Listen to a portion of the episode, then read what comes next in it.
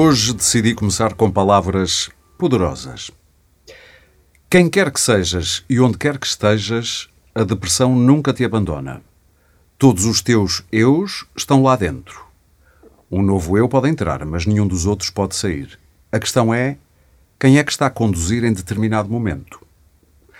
Socorri-me destas poderosas palavras com que Bruce Springsteen se descreveu a si próprio e à sua luta contra uma depressão crónica na autobiografia Born to Run. Eh, para iniciar este episódio do Pode Pensar, o podcast da DEC Proteste, hoje, claro, sobre saúde mental. Eu sou Aurélio Gomes e neste episódio vou pensar em voz alta sobre essa dor que desatina a depressão, mas também de saúde mental em sentido mais lato. Isto com a Ana Matos Pires, diretora do Serviço de Psiquiatria da Unidade Local de Saúde do Baixo Alentejo e assessora do Programa Nacional para a Saúde Mental. E Ana Muniz, psicóloga e psicoterapeuta, autor de Este Livro Não É Para Fracos e crítica daquilo uh, a que chama de indústria da felicidade e tirania do pensamento positivo. Bem-vindas às duas. Temos aqui muito para conversar. Já estou a esfregar as mãos, mas começo já por si, Ana Matos Pires. Que eu é este, como dizia o Bruce Springsteen, que nos conduz quando a depressão se instala?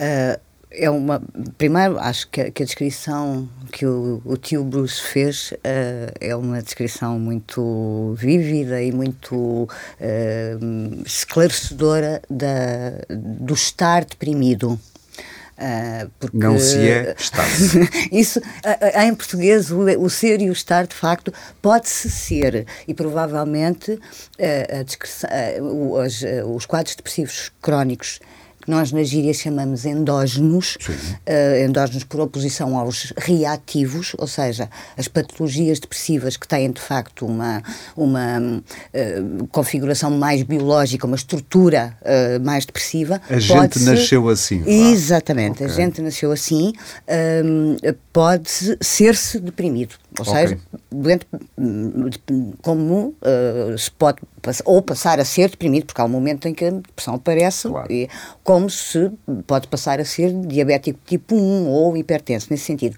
Mas, na maior parte das vezes, está, felizmente, uh, está-se deprimido. Uh, enfim, há, há, um, há, um, contexto, há uma vulnerabilidade de cada um de nós, que é diferente de pessoa para pessoa, e há um meio externo que pode potenciar ou uh, uh, prevenir este adoecer depressivo, e nesse caso está-se deprimido, não se é deprimido. Esse, o eu é sempre o mesmo. É, é, é, é, parece que me estou a contradizer por ter gostado da descrição e agora estar a dizer que o eu é sempre o mesmo. Mas bem-vindo ao mundo da ambivalência que é, tão, é uma característica tão humana. Não, mas nem é uma, nem é uma ambivalência. Vou, vou, vou explicar. Um, uh, acho que a descrição está excelente. O que se passa é que um, um mesmo. Se eu, se eu fosse psicanalista, que não sou, uh, provavelmente agora estava a pensar na clivagem, uhum. uh, na clivagem de um eu mais organizado. mas não é isso. O eu é sempre o mesmo. A é de facto uma alteração tão profunda da maneira como nós sentimos, como nós nos sentimos, como nós uh, trabalhamos, como nós nos relacionamos com os outros, que parece parece-nos a nós que estamos deprimidos que, que somos e estamos outra pessoa Sim. porque a alteração ao funcionamento é de tal maneira uh, importante que é mesmo como se fosse um eu uh, diferente. Uh, um, Lembro-me sempre de uma, de uma mulher que eu segui que me dizia para explicar a, a, a alteração motora do próprio estado depressivo. Uhum. Adoro, sabe o que é que é nós dizermos à nossa perna direita? A nossa cabeça diz à nossa perna direita, sai da cama. E a perna direita não sai. Exato. Porque a alteração motora, a incapacidade de mobilidade, de ação, de, de, Muita gente julga que os sintomas de depressivos, por exemplo, são sempre ao nível eh, ou intelectual ou emocional, seja lá, mas certo. na cabeça. Certo. E, e esquecem-se muitas vezes que manifestam-se às vezes até unicamente no, no, lado físico. Exatamente. Uh, Ana Muniz, o Bruce Springsteen é, obviamente, uma pessoa alfabetizada emocionalmente uh, e, portanto, com esta luta que já dura há tantos anos com esta doença, um, ele sabe do que fala. Nós, uh, cidadãos que não são o, o Bruce Springsteen, que vivemos a nossa vida, estamos preparados para a todo momento podermos perceber que estamos com uma depressão? Ou seja, somos analfabetos ou, e precisamos de alfabetizar-nos sobre isso? Ou. ou? Sim, uh, precisamos de alfabetizar-nos sobre isso. Alguns de nós já temos mais noção daquilo que, do que conhecemos em nós e é muito engraçada esta citação pela parte de, por um lado, na psicoterapia, um grande caminho da depressão para, para ajudar a sair da depressão e a lidar com a depressão é a autoaceitação. E é engraçado que a Ana estava a dizer, as pessoas não se reconhecem e muitas vezes têm uma fantasia que é eu só quero voltar a ser como era. E quando falamos de depressões reativas, que são aquelas com que os psicoterapeutas acabam por trabalhar mais. Ou seja, uh, são reativas porque a pessoa. São acontecimentos fundo, de vida. Exatamente. Por exemplo, uma morte, um divórcio, Sim. uma perda de, de, emprego. Geralmente muito mais do que isto. Geralmente há um caminho até chegar a um estado depressivo que até é visto não como é só um, estado, um acontecimento. Não é um acontecimento. Okay. É um padrão, é uma sucessão de coisas. E é, é quase como se a pessoa agora para de lutar porque já não aguenta lutar, já não tem recursos. E é engraçado porque é muito a, a tentação e sempre eu queria voltar a ser como era. E para nós é muito importante ajudar a pessoa a perceber que como era levou até aqui. Há coisas que têm que mudar.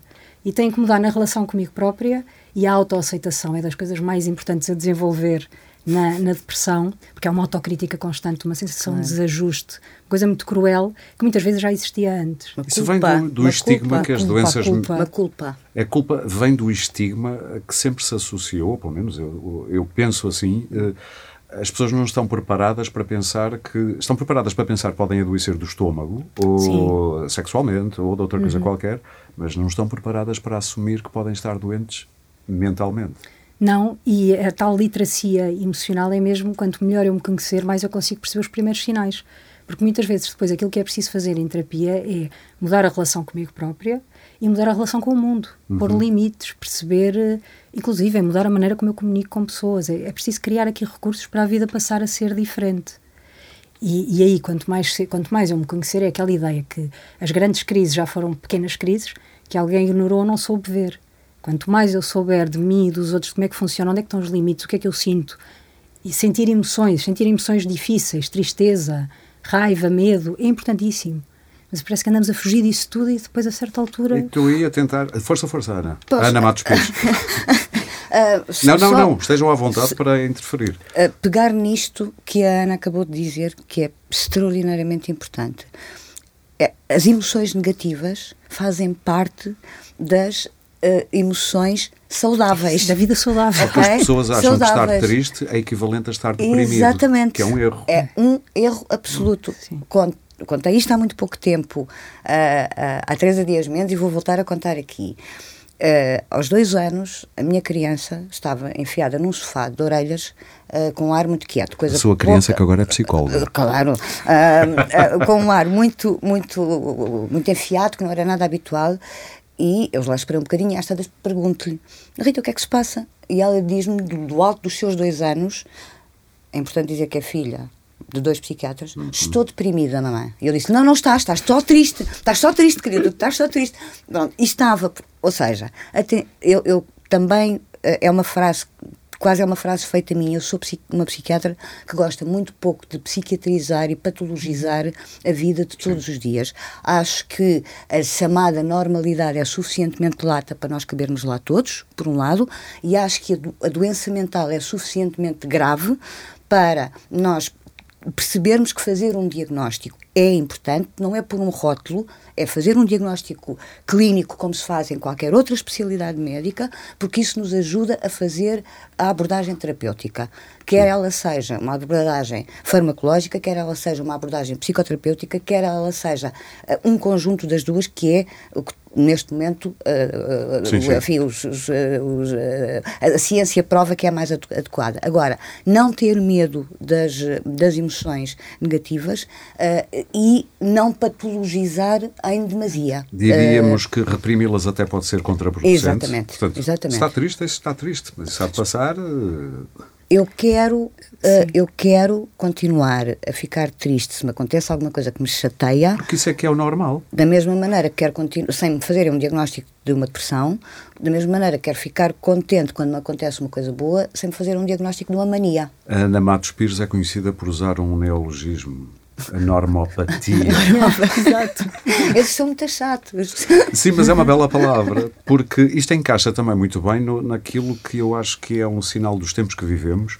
Esta, chamemos-lhe indústria, a indústria do bem-estar. Nós temos de estar sempre felizes, uh, positivos. Sim. E fica sempre no subtexto que se não estás assim, a culpa é tua, porque não sabes lidar com a tua uhum. vida e com os teus chakras e não fazes uh, aquelas coisas que nos dizem para fazer, como contemplação, não é contemplação a palavra, meditação, ficar a não pensar. Meditação. meditação. Uh, ou isso passa, ou tens de ter força. Vai ao cinema, sai com os amigos. Uh, Ana Muniz. Que raio de, de, indústria é esta que nos empurra para esta obrigatoriedade de estarmos sempre muito bem? É uma indústria que nos faz muito mal e que, que, que, há aqui uma coisa que as pessoas pensam, então, mas se isto vende tanto, se vende tanto, não fará bem. A questão é que eles nunca são responsabilizados por resultados. Os gurus da, da autoajuda vivem dos livros que vendem e da quantidade de gente que ali está. Não há nenhum tipo de monitorização se isto faz bem ou mal às pessoas. E, na verdade, quando falamos de depressão, nota-se muito. Se já há uma sensação de desadequação da pessoa e que tudo depende de mim, e aliás as pessoas chegam muito à, à primeira sessão e a ideia é eu tenho tudo eu tenho tudo, eu não percebo porque é que estou assim. Ou seja, quando diz tudo é, tem um bom casamento, tem, um bom casamento, emprego, tem um bom trabalho, filhos, tem, evidente que não tem tudo, porque se tivesse aquilo de que precisava não estava assim, por definição.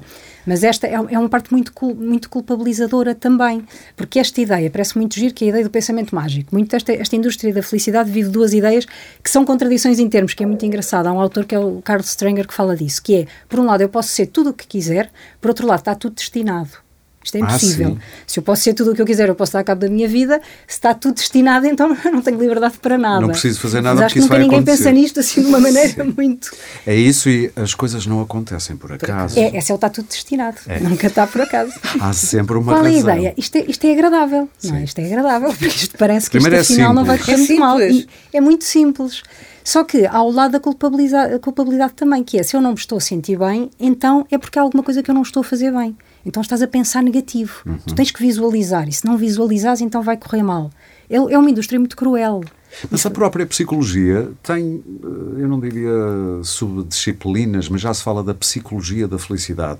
Se nós ainda positiva. não se... Ah, ok. É que eu já vi também a, a expressão eh, psicologia da felicidade. Quer dizer, se nós ainda nem sequer sabemos o que é bem a felicidade, e isso poderá ter a ver com bem-estar mais geral. Eh, isto não é para o Aurélio, sequer, o Aurélio anda a ler livros de autoajuda para a psicologia da felicidade. Psicologia. Não, não ando, mas vejo-os à venda. Atenção, eu escrevi um livro, o livro, o livro que eu escrevi é um livro que seria Pop Psychology, mas como nós não temos em Portugal, ele está na autoajuda e o livro é, este livro não é para fracos, como agir com coragem está ao alcance de todos.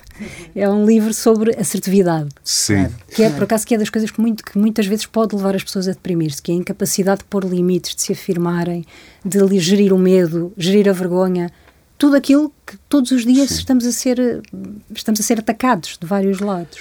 Um, um lado uh, que eu diria perverso, e isto é mais. Eu estou a dizer isto em afirmação, mas é, é uma pergunta. Um, uma pessoa que começa a sentir-se descompensada muito difusamente, mas sabe que não está bem. De repente uh, socorre-se destes gurus, destas meditações, destes cristais, destas coisas todas.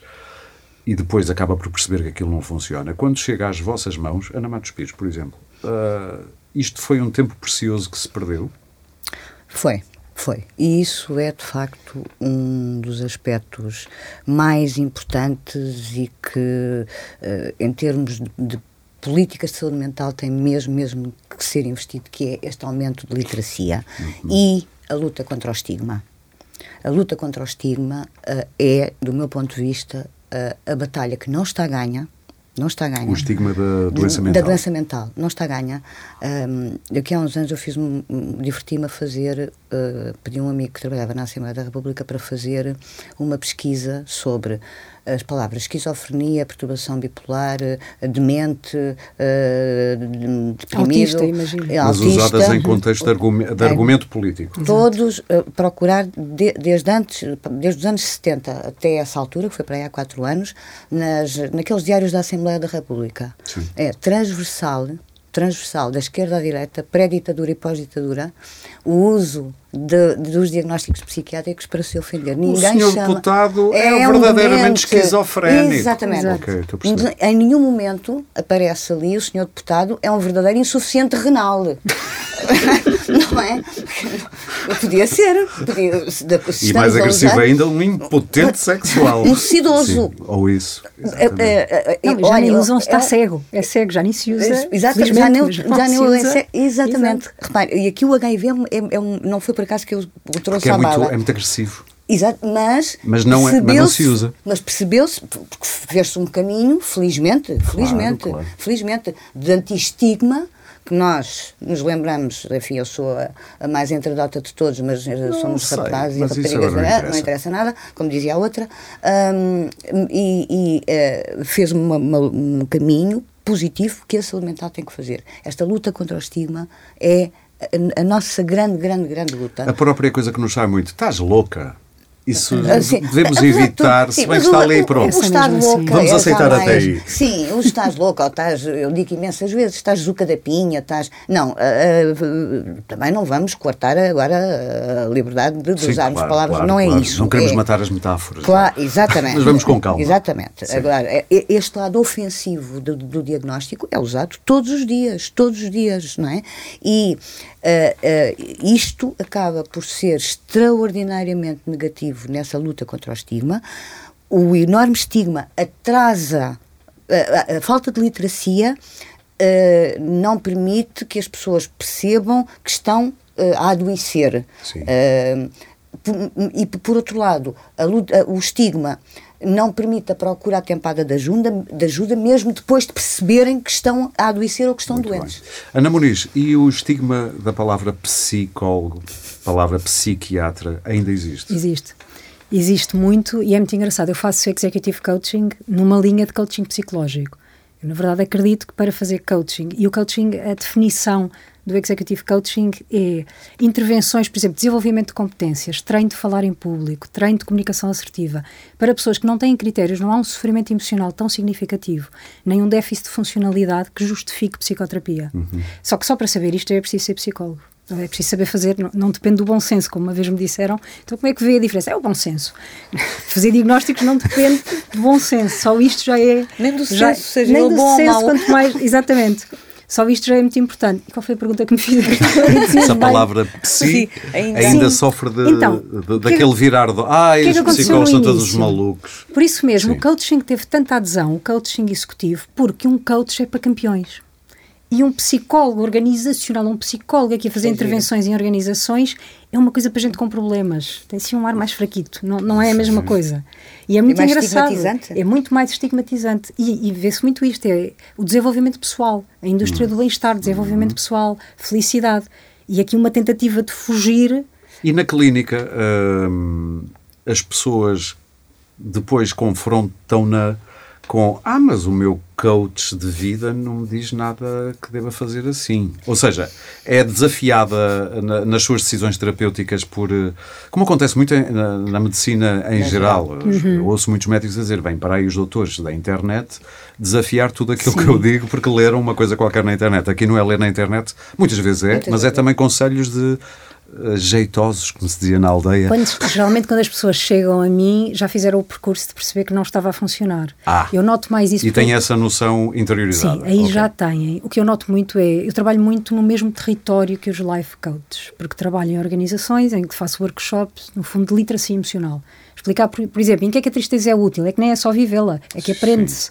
Perceber o que é que eu fiz de errado, o que é que eu não fiz, deixar ir, largar etc. E por isso, nessa, aí sim, aí há muitas vezes a ideia, há pessoas que dizem, ah, mas tanto tempo a falar de emoções difíceis e agora a alegria no fim só um bocadinho. Sim, eu não costumo ser chamada quando as pessoas estão alegres. Felizmente. Aí não é preciso mexer. O que, é, o que é preciso é mexer nas outras. Claro. Por isso, a mim não me costuma acontecer tanto quando as pessoas me procuram e, e o que a Ana estava a dizer de atrasa, porque as pessoas às vezes, ah, mas qual é o problema? Qual é o mal de estar aqui à procura só de umas ideias positivas? E eu acho que uma metáfora boa é, é a mesma coisa que ter um cancro e em vez de quimioterapia estar a fazer homeopatia. É mesmo, está a avançar, Sim. está a piorar, e quando se chega lá, há um cinismo que já se instalou. Eu uma vez disse a é alguém que me isso. vinha com essas conversas: se tivesse uma psoríase, não ias à esteticista. Claro. Uhum. Ias a uma dermatologista, claro. porque claro. é que estás Sim. agora a querer ir a uma esteticista das emoções, podes claro. ir a um profissional. E a palavra psiquiatra? ainda tem estigma também. Eu até imagino que é atire logo para aquela loucura. Eu tem, estou mas, louco para ir ao psiquiatra. Tem, mas a, a, a, apesar de tudo, eu acho, uh, e aí, mais uma vez, aquilo que foi, uh, uh, que foram as decisões políticas, da política de saúde mental nacional nos últimos anos tiveram importância. eu acho que é muito menos estigmatizada, e o psiquiatra é muito menos estigmatizado agora, nomeadamente entre entre pares, uhum. uh, a partir do momento em que uh, foi, foi cada vez a, os serviços de psiquiatria e saúde mental, que não se chama só de psiquiatria, os serviços de psiquiatria e saúde mental uh, começaram a estar instalados nos hospitais gerais e não nos grandes hospitais psiquiátricos. Uhum. Nós, neste momento. Já só sobram dois. Só, só sobram dois, o CHPL, antigo Júlio de Matos, que naquele terreno todo tem um hospital psiquiátrico, mais a Infarmeda, a CCSS, Sim. o Centro de Saúde Alvar, portanto, num campus uh, da saúde e o Magalhães Lemos no, no, no, Porto. E, portanto, eu acho que esta integração, uh, esta integração uh, veio ajudar-nos. e que mostra o caminho que a coisa tem seguido. Exatamente. Sim. E vai ajudar-nos desse ponto de vista, do ponto de vista da, da enfim, de, de, do estigma e do medo da, da, da, palavra e da especialidade. e, por outro lado, e eu agora vou dizer uma coisa que não é, não é muito consensual entre os psiquiatras. Uh, a ideia de que os psiquiatras são todos malucos, a mim até, até me agrada, confesso, malucos usado no sentido da, da loucura e dos Lucas da Pinha não é assim tão uh, uh, inverdade, que é uma palavra que eu detesto e que não existe, uh, uh, como isso. O que, o, o que eu acho é estas, estas um, profissões as nossas duas profissões, minha e da Ana, não amalucam as pessoas. Uh, agora, há muitas pessoas com Exato. problemas prévios que procuram respostas para si próprios. Isso por um lado. Uh, por outro lado, também é verdade, uh, a minha irmã João diz isto imensas vezes, que nós, os psis, perdemos um bocadinho os limites da normalidade. E, portanto, nós estamos tão habituados a ver os, os, os limites, de, de, de, uhum. o limite do sofrimento, a bizarria comportamental, né? que às tantas. Isso coisas, entra na vossa normalidade, e, coisas, seja lá o que for a normalidade. Uh, coisas que, que, que, Normalidade no sentido saudável versus sim. não saudável. Um, que às tantas já, uh, já aceitamos coisas que a maior parte das pessoas já acham que já estão para lá do. E sim, isso, nós somos culpados por isso. E há também uma coisa que eu acho que se associa muito e que divide muito. Uh, temos aqui uma psicóloga e uma psiquiatra. Uh, eu já ouvi pessoas dizerem assim: não, à psiquiatria não vou, eu vou uma psicóloga. Os psiquiatras só receitam medicamentos, como se isso fosse uh, necessariamente mau. Primeiro, não é necessariamente mau. Segundo, não é seguramente verdade. Pronto. Uh, uma o, que estás, felizmente... o que a Ana Matos Pires está a dizer é que já mandou pacientes para a Ana Muniz e vice-versa. Todos os dias. Claro. Todos os dias. Ainda por cima trabalhamos juntos. Não foi por isso que. É do lado, do, lado do corredor. Pronto, assim, um, uh, ah, isso é uma coisa que me, que me é muito perturbador para mim, muito, muito, para não dizer muito irritante. Mas porquê é que nós, ultimamente, nós, digo, ser Sim. humano em geral, a gente sente, há um problema com os medicamentos como ah, se fossem uma coisa má. E, Ainda não percebi isso. É, é, é, é eu acho que uh, esta clivagem profissional, esta clivagem profissional é, é, é, uma coisa que felizmente está cada vez menor, menor e nós anos. felizmente Sim. e nós percebemos muito bem que nós fazemos trabalhos complementares. Claro. Primeira coisa, não é? Aliás, há psiquiatras com formação psicoterapêutica. Uhum. Eu não tenho formação psicoterapêutica, portanto, sempre que eu precisar, está lá. Ela está mas, lá do outro lado. Exatamente. exatamente. Mas há, há, e é uma ação complementar. E, por outro lado, uh, eu uh, adoeço psiquiatricamente porque tenho um órgão físico que se chama cérebro. Se eu não tivesse cabeça, não tinha. E, e, o que, o, e porque há uma alteração biológica ao nível dos neurotransmissores cerebrais que me fazem adoecer. Uhum. Depois, as estratégias de tratamento é que podem ser mistas. Claro. Agora, ninguém põe em questão, ou quase ninguém, um, os médicos e, o, e, os medicamentos são um mal necessário. É melhor nós evitarmos, mas há um momento em que não, não, não podemos nem Sim, devemos. Claro. E se ninguém põe em questão, tomar o antibiótico se tem uma infecção. E, portanto, faz muito, mas lá, lá, estamos nós outra vez a bater na literacia e lá estamos acho que ainda nesta, neste particular dos psicofármacos a questão ainda é mais hum, complexa do que na maioria da farmacologia porque nós conhecemos, temos muito medo da nossa cabeça e daquilo que as coisas possam fazer à nossa cabeça. Se pode faltar ao controle. E o medicamentos não tem problema, mas para a cabeça é mexer com coisas Exatamente. muito sérias. Mas é, do ponto de vista da psicoterapia, e quando é ao contrário, quando sou eu, é, e muitas vezes temos que fazer isto, que é ir ajudando a pessoa, não, não se pode impor, mas ir ajudando a perceber que vai ser preciso apoio psiquiátrico. E a ideia é nós até criar condições para fazer trabalho terapêutico. Certo. Porque se o sofrimento é muito intenso, por exemplo, na ansiedade, se o pico de ansiedade é muito alto, nós nem sequer conseguimos evoluir e fazer desensibilização. Aliás, diria que o que a Ana Muniz disser à, à paciente ou ao paciente... Não entra. Não entra. É, não, se ela não estiver ali com aquela parede de ansiedade... Sim, sim. É muito engraçado a Ana estar a dizer isto um, e, de facto, sou amiga da Ana e tenho, aliás, sou uma excelente profissional uh, uh, e gosto imenso de trabalhar com ela. É muito engraçado porque isto é sentido exatamente da mesma maneira deste lado. Ao contrário. Tantas vezes sim. que eu digo, você uhum. está com um quadro depressivo muito grave, a medicação antidepressiva não faz efeito no imediato, tem um tempo de latência da ação. Vamos fazer assim. O próximo mês é para melhorar sintomas, depois pensamos no resto. Okay. Imensas Exatamente. vezes eu digo isto. Imensas. E já agora, como reagem a estas notícias cíclicas que vamos ouvindo? Portugal é um dos países que mais receita e mais consome ansiolíticos, hipnóticos, antidepressivos, eh, enfim, eh, medicamentos para doenças ditas mentais. Um, primeiro, somos os que mais consomem ou dos que mais consomem por referência a quê? Isto é bom, é mau? Diz-nos alguma coisa esta notícia? Ana, Matos Pires. Um, eu tenho aqui duas Anas hoje. Sim, sim, mas é mesmo importante um, ouvir a Ana. Ainda, uh, ainda bem que, que, que, falamos nisso aqui. Bom, primeiro, uh, faz-me muita impressão, e aí uh, a crítica à desinformação jornalística em saúde, do jornalismo em saúde, continua a, a, a existir e, e os mídias têm uma importância grande nesta passagem de informação. Primeiro, a iliteracia é grande. Uh, é, é. A ignorância. Eu não dizia a iliteracia, okay. é a ignorância. E sou mesmo. Uh, Sentiu-se até medo. na discussão anti-vacinas daqui a uns Isso. anos, em que se dá o mesmo peso a um cientista e uma pessoa tem uma Isso. opinião uh, sobre o assunto. É um achismo, Sim. não é? Mas uh, o primeiro ponto que me parece muito importante separar é uma coisa são os antidepressivos Outra coisa são os ansiolíticos, os chamados calmantes. As benzos. As benzodiazepinas, certo? Sim. São, é, porque, enquanto psiquiatra, eu acho que o aumento da prescrição de antidepressivos pode ser um dado direto de que nós estamos a diagnosticar mais e mais precocemente. O que será um bom o sinal. Que será um bom sinal. Uhum. O que se passa em relação às benzodiazepinas, Portugal tem de facto, agora em termos de saúde pública, Portugal não tem um problema de uh, hiperconsumo de uhum. uh, antidepressivos nem de antipsicóticos, mas tem um problema de saúde pública de hiperconsumo de benzodiazepinas. Ou seja, os tais calmantes. Os tais calmantes. O Valium, o Xanax, por aí Exatamente. Fora. E muitas vezes até na farmácia sem receita médica. E imagino. muitas vezes na farmácia sem receita médica.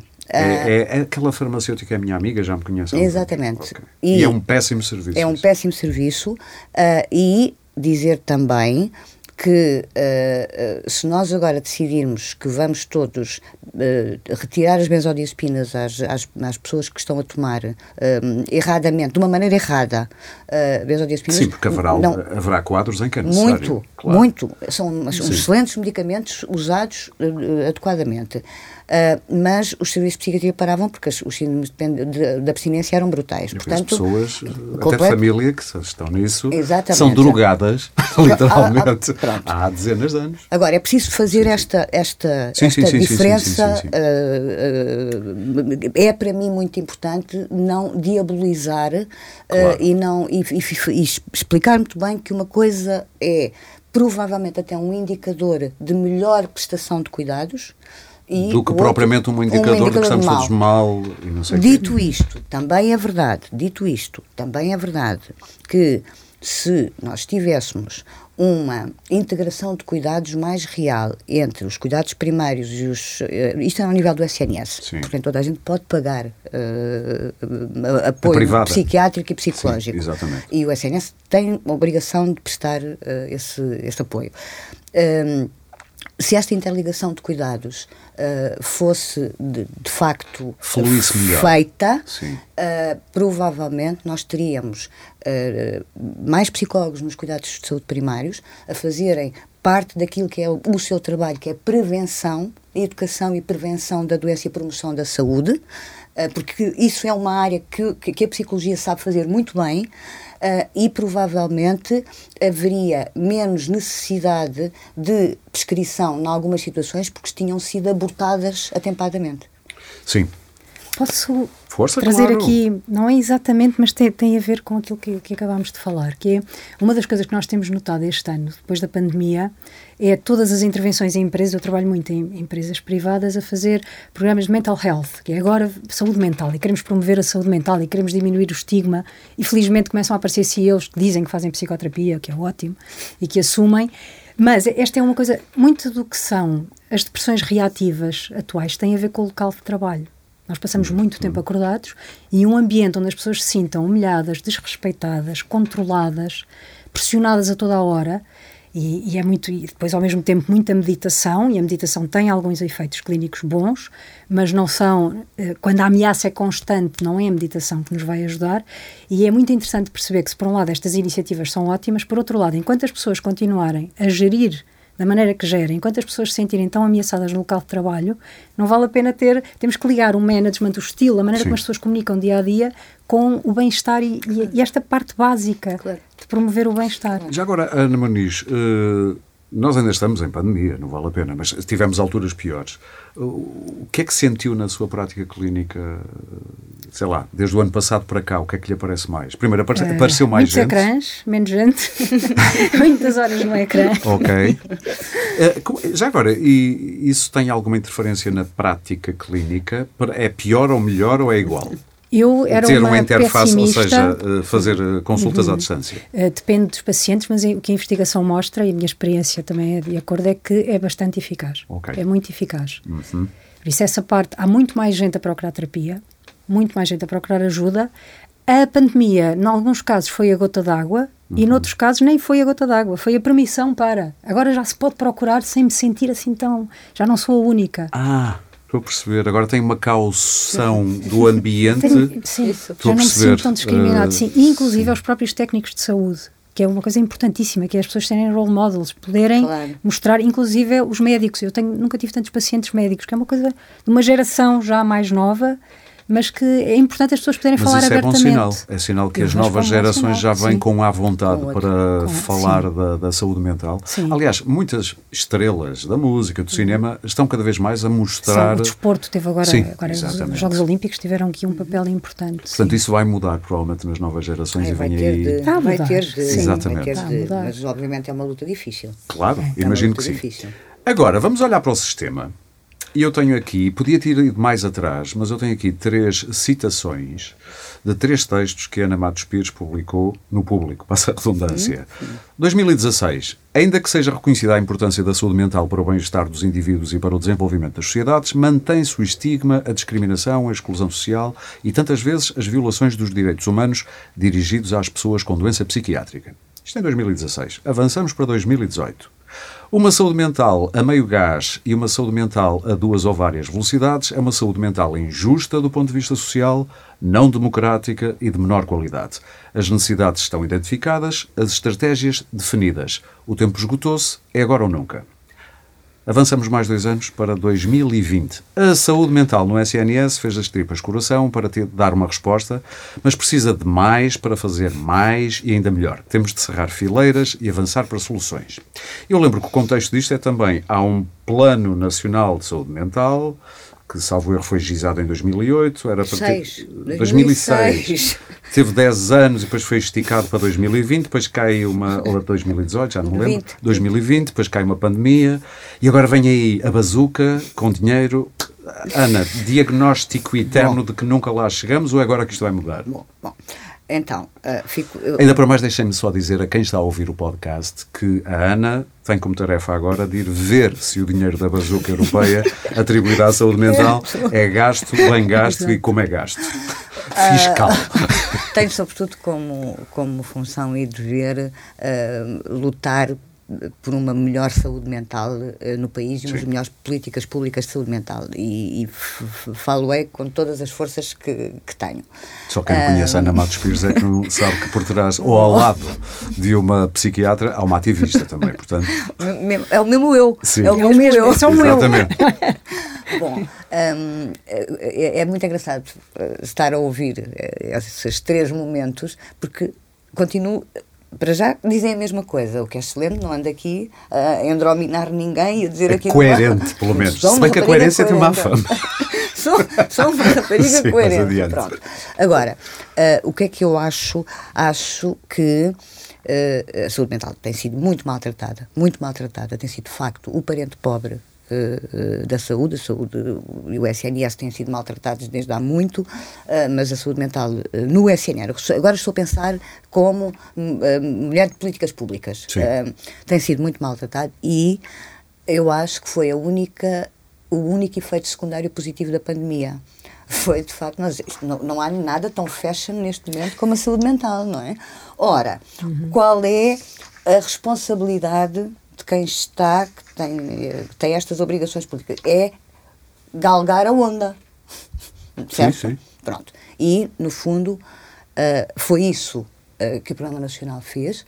Dizer que uh, houve, da parte da tutela, toda a disponibilidade, finalmente, e a abertura para nos ouvirem, se, nos sentarem nos ouvirem, e a dita bazuca pela primeira vez, uh, dá dinheiro para a saúde mental. Uhum. A última vez que tinha havido dinheiro público no, no, contexto do SNS para a saúde mental da ordem dos milhões tinham sido 5 milhões em uh, 2009. Nós estamos a falar neste momento de uma dotação de 88 milhões para, para os próximos 5 anos. Agora, há uma coisa que é muito importante. Muito Isso, importante. Só, mas antes disso, uh, uh, 88 milhões para mim é um número. Sim. É, sim. é do, teu ponto de, do seu ponto de vista, vamos tratar-nos por você para manter aqui. Uh, do seu ponto de vista, isto é dinheiro suficiente? Não, não é. Não é dinheiro suficiente, mas. Mas é uma boa bucha. É uma boa, mas é uma boa bucha. Sim, e é, há uma coisa que é muito importante passar esta informação para o público.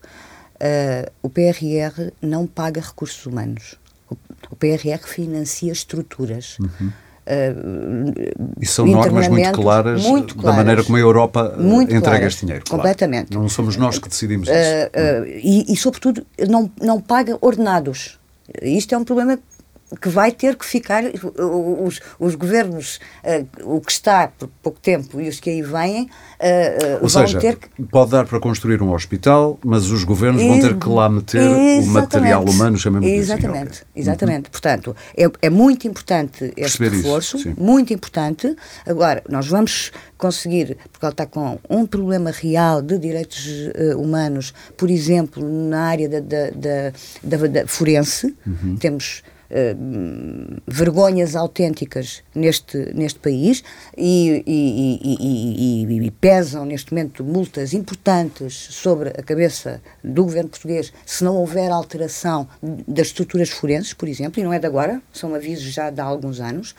Uh, temos uh, sítios, uh, temos hospitais gerais onde ainda não existem internamentos para doentes agudos. Estou-me a lembrar da feira, estou-me a lembrar de, de, do choque ali do, do, do, Centro Hospitalar do Oeste. Então, há serviços que precisam ser remodificados, há definição de programas que podem ser programas podem ser financiados de articulação, cuidados primários, cuidados de saúde mental e este dinheiro é para isto. Mas isso okay? já é logo uma primeira coisa é ótimo. é uma, sim, e é uma ideia que é importante fixar, que é isto é para estruturas, este dinheiro não é para pagar salários Exatamente.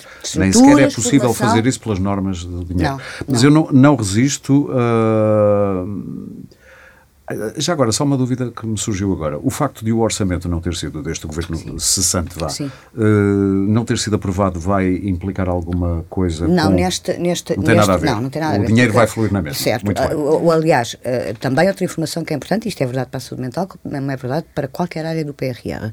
Isto não são fundos europeus. Atenção. Também é importante que as pessoas percebam isto houve um, uh, um orçamento que foi entregue por cada um dos países uh, a Bruxelas com deadlines muito precisos, daqui até ali é para fazer isto, avalia-se aqui. Se isto não foi feito, não só se devolve o dinheiro que já veio, como não, não se avança o dinheiro para a frente. Ok. Uh, é uma avaliação um lado, constante, isto, tranche a tranche. Isto, por um lado, a mim dá-me muita segurança. Pois. Eu que sou uma rapariga. Que anda para aí muito, muito, muito, anda muito como é que é dizer, muito, oráculo mais, da, da, desgraça sim, que lá vem a corrupção sim, e sim, este dinheiro vai desaparecer nos bolsos de alguém. Sim, pronto. Eu acredito, eu acredito. Que desta eu, vez vai ser diferente com os vai ser diferente. Muito bem. O que é que a Ana Muniz, psicoterapeuta, já que estamos a falar de dinheiros, e, de, e temos aqui uma pessoa que vai estar ligada à vistoria do que se vai fazer a algum do dinheiro que vem aí para a saúde, nomeadamente para a saúde mental, o que é que a Ana Muniz, psicoterapeuta, pede à Ana Matos Pires para verificar a aplicação dos fundos do, do PRR para a saúde mental e que seja prioritário nesta distribuição de fundos? É, é fácil imaginar não tem assim. Eu diria a parte da, da, dos cuidados primários, crianças. Uh, Uhum. Começar nas escolas. Há aqui coisas que os mitos podiam aprender cedinho, que era... A tal alfabetização sim, emocional, sim, a, sim. A, a, estarmos mais em contato com o que se passa na nossa... Sim, eu não gosto da palavra alma, melhorar, mas atenção, pronto, temos estado a melhorar. Sim, sim, sim. sim. Mas a escola já é, é diferente, precária. mas é preciso é. muito mais. E então há coisas dos adolescentes, é uma coisa... Tudo muda muito rápido. Claro. Há coisas que é mais fácil, quanto mais cedo, mais fácil. Acho que todos sabemos isso. Sim. E por isso o investimento nessa área. E quando diz é tudo muito rápido na adolescência, é o desenvolvimento. Uh, a, a, terapia com os adolescentes. É, até isso é, é mais rápido. É cristalizado, está tudo mais fluido e por isso nós também trabalhamos com adolescentes ali a partir dos 17 e nota-se logo, há mais capacidade de, de, mudança, de adaptação, ah, pois, mais eh, fácil. Tudo ali é fresquinho, ali é portanto claro. está tudo pronto a ser mais moldável sim, e sim. trabalhado. Mas isto e, que a Ana disse é uma sim. coisa muito importante. Se a área que então é a precariedade da precariedade da precariedade é a saúde mental da infância e da adolescência neste país, Sim. nomeadamente em termos de recursos humanos, de diria, toda a ordem, posso, toda a ordem. Diria que sem de tirar importância ao que se passa nos adultos em geral, Sim, claro. eu diria que os dois extremos etários poderá, provavelmente são os, os dois mais críticos hoje em dia, não só os mais, os mais, mais velhos novos, e os mais jovens. Os mais novos são muito mais, mais. críticos. Mais muito críticos mais ainda críticos. do que. Okay. Sim, apesar de tudo, isso Uh, eu não acho, em termos de saúde sim, mental, sim. Que, os, que as pessoas mais velhas estejam tão abandonadas como isso. Okay. Uh, julgo até que tem havido bastante investimento, mesmo do ponto de vista social, uh, e, e, a, doença mental e, a, e, e o, o bem-estar social acaba por estar muito, andar muito de mãos dadas. Um, apesar de esta pandemia ter vindo mostrar que é preciso hum, haver uma alteração de, das, das, estruturas residenciais para idosos, dos, dos antigos lares, uh, uh, também é verdade que há 10 anos a qualidade de infraestrutura e de apoio, uh, mesmo clínico, nessas estruturas era muito pior do que é neste momento. Portanto, eu acho que o investimento, apesar de tudo, apesar de tudo, na, na, nas pessoas mais velhas foi acontecendo e na, na infância e da adolescência, não de todo. Não Por exemplo, todo. psicólogos nas escolas uh, já é comum? Algo, uh, Algumas? É, sobredotados. So, sobre, do, sobre, uh, sobre, eu disse sobredotados, sobre não é? eu também ouvi, mas estava aqui a pensar rápido, a tentar lá chegar. Sobredimensionados. Sobredimensionados. Sim, não, sim, não, sim, não. sim, sim, sim, Mas é bom sim. esse trocadilho. Engraçado.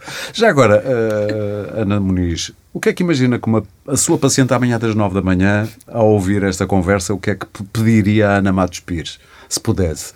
A Ana Matos Pires ou a mim? Não, a Ana Matos Pires, a senhora vá do dinheiro. Não queria pô-la nesse papel, mas pronto. O que é que pediria? Isto, no fundo, é para tentar não perceber bem, o que é que as pessoas identificam como fraquezas do sistema. Basicamente, é essa. Eu acho que seria o não terem percebido mais cedo e por isso mais cedo não ter sido detectado e Voltamos não se ter falado sobre tudo isto mais cedo. Não é? Sim. E a alfabetização emocional, digamos Sim, assim. e do médicos, enfermeiros, haver aqui uhum. toda uma. Porque é importante, porque são as primeiras linhas uhum. de uhum. médicos de saúde familiar, enfermeiros, as primeiras linhas de, de contacto Sim. são aquelas que mais facilmente podem mostrar que logo recursos existem. encarreirar Sim. a pessoa para. Aliás, eu queria terminar isto, porque eu acho que temos de ter sempre o lado prático, uh, isto de filosofar, sem desprimir para a filosofia, mas de, de, filosofar é muito importante e de pensarmos algo sobre estas coisas é muito importante, mas depois quem está do outro lado, provavelmente já a sentir Eventual, claro. Oxalá uhum. não, mas uh, poderemos ter pessoas que estão a sentir que estão a descompensar de alguma maneira ou que não andam bem. Uh, eu sei que há muita gente, mas o que é que eu faço? Eu sempre ouvi dizer que o Sistema Nacional de Saúde não tem psiquiatras nem psicólogos, aquilo custa muito, marcar uma consulta e demora. O que é que eu faço? Vou ao privado, mas é, tá, é, pá, é tão caro. Depois uh, uma pessoa tem que fazer uma consulta pá, uma por semana e na volta não consiga uma por mês. Estão a perceber onde eu quero uhum. chegar? Que conselhos Sim. é que diriam a um nosso ouvinte ou ouvinte? Uh, Ouvinte ou ouvinte, é bom, eu que estava a pensar em masculino e feminino. Super politicamente correto. Ouvinto ouvinte. e ouvinta uh, que nos esteja a ouvir e que, para poder já pôr em prática amanhã, saber o que ligar, o que fazer, Ana, Matos Pires. Agora, agora vou passar uma rasteira ao Aurélio. Conselhos não dou, porque conselhos dou aos meus amigos quando eles me pedem. Agora, orientações. Exatamente. orientações. Toma. Toma. E, e, os psis não dão conselhos. Sim, sim. Okay? sim, sim. Uh, mas essa foi. Ter... Não foi uma deixa para tu brincares, mas ainda bem que fiz isso. Exatamente. Mas mesmo, mesmo o, o, eh, o, o counseling de inglês não é traduzido por aconselhamento. Pois não. Okay? Pois não. mas a gente vê essa, essa tradução nas, nas, legendas. Pois vê. Pronto.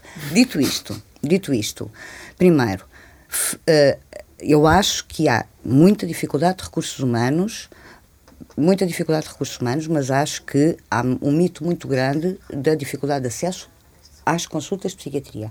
Há, de facto, uma dificuldade muito grande, muito grande, uma falta muito grande de psicólogos a fazerem abordagens psicoterapêuticas que forçosamente têm que ser determinadas porque não há capacidade. Deixemos-nos também de fitas. Sim. Não há o, o, o, Serviço Nacional de Saúde tem que ter uma perspectiva de resposta ao maior número de pessoas possíveis. Portanto, não vale a pena, não vale a pena, e mesmo cientificamente comprova-se isto, uh, não vale a pena vir-se à procura de uma, de uma resposta. Eu espero que, que o SNS não a dê, assumo, espero que o SNS não a dê, de respostas psicoterapêuticas de base analítica com sessões diárias durante 10 anos. Sim. Ok? Portanto, os recursos em saúde são finitos certo? E temos que tratar e temos bem deles. Que, e temos que tratar bem deles. Mas a, a, a, orientação que eu daria era procure ajuda, peça ajuda, peça ao seu, ao seu ou à sua médica de família para fazer a referenciação.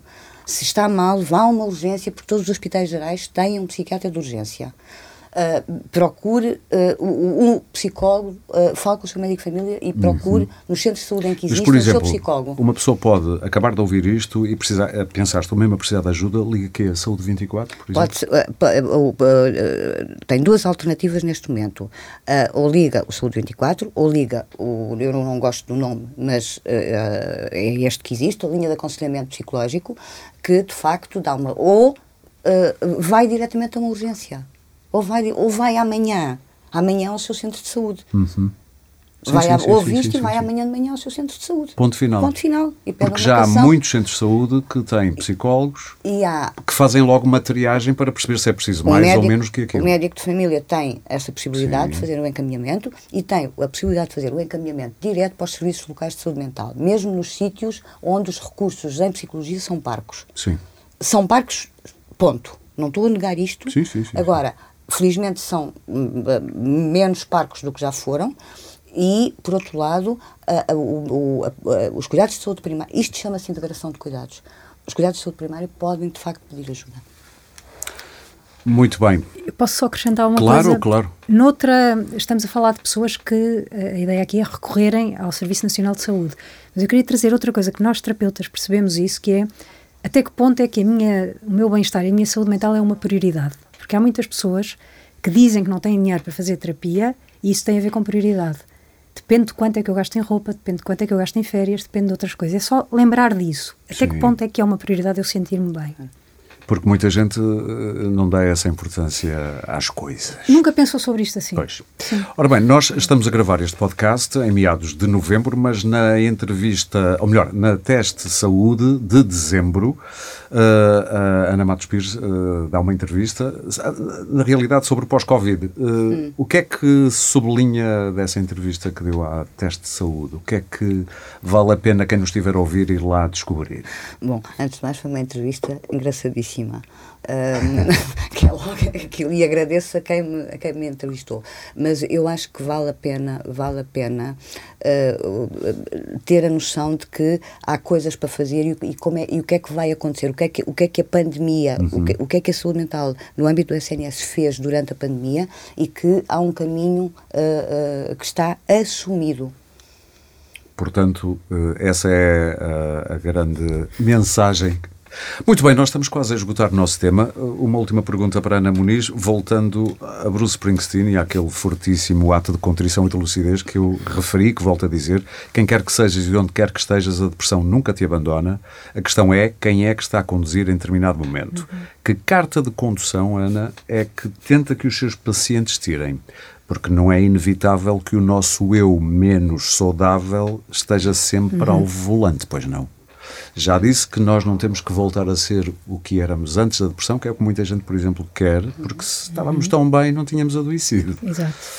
Uh, diria, que é uma intervenção que eu uso muito, o seu área cognitivo-comportamental e as intervenções de terceira geração, que é, a par de uma voz autocrítica, que muitas vezes as pessoas que deprimem têm-na muito forte, criar uma voz compassiva, uma voz de apoio. Uhum. E essa é que vai. E depois a ideia é mesmo que volume é que eu ponho cada uma. Nós não eliminamos a autocrítica, nós não nos reinventamos. Isso é uma é a tal história da, da, da indústria da felicidade, mas nós podemos mudar coisas em nós uhum. e podemos tratar-nos de uma maneira mais justa, mais cuidadosa, mais compassiva. Compaixão é mesmo a palavra. Eu, mesmo para terminar, aqui há uns, uns dois, três anos ouvi uma entrevista na Rádio Pública, num dos canais da Rádio Pública, sobre alguém que labora nestas coisas do, do Namastê e do Zen. Eu fui à Índia, um jovem Uhum. E quando lhe perguntaram, a locutora lhe perguntou, o que é que trazes de sabedoria da Índia? E eu ouvi uma coisa que me arrepiou, confesso, que foi aprender a aceitar. Pois. E eu pois. pensei, a resignação? Ainda para mais, a Índia é um país, é um país com castas, primeiro, claro, é um país com grandes sim, desigualdades. Esse, esse é... E um jovem que, na minha cabeça, deveria estar na zona da vamos lá revolucionar isto, vamos lutar para melhorar, não ele dilo com tanta beatitude que eu fiquei uhum. chocado, aprendi a resignar-me. Isto. Ele deve ter dito aceitar e não resignar, que não é exatamente a mesma coisa, mas a ideia aqui. Eu acho que sim, tem, é, tem razão. Uh, acho que foi mais é aceitar. É sim, sim, sim, sim, sim. Mas a ideia é aceitar o que não podes mudar para ir mudar aquilo que é preciso ser mudado.